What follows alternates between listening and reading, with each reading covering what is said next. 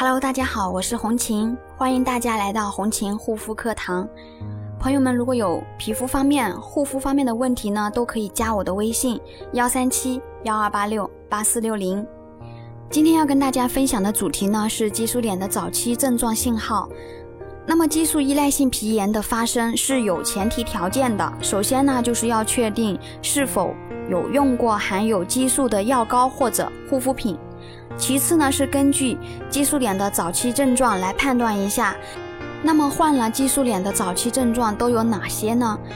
红青今天就来跟大家简要的说明一下。万一你真的用过含有激素的药膏或者护肤品，如果真的不幸患了激素脸，心中有数的你也能够及时察觉早期症状信号，尽早治疗。第一个呢，激素依赖性痤疮又称为激素脸。因长期滥用激素类药物或者护肤品后，皮肤出现依赖性皮炎症状。一般哪里的皮肤经常用含有激素的产品，哪里的皮肤就会出现症状。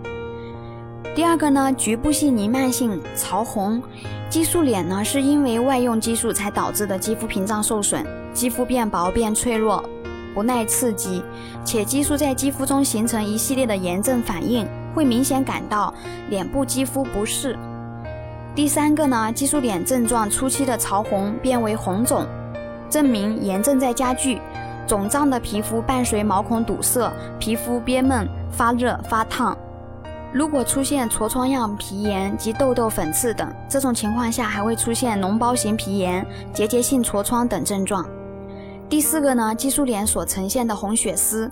与高原红的不同，激素脸红血丝是因为外用激素导致的。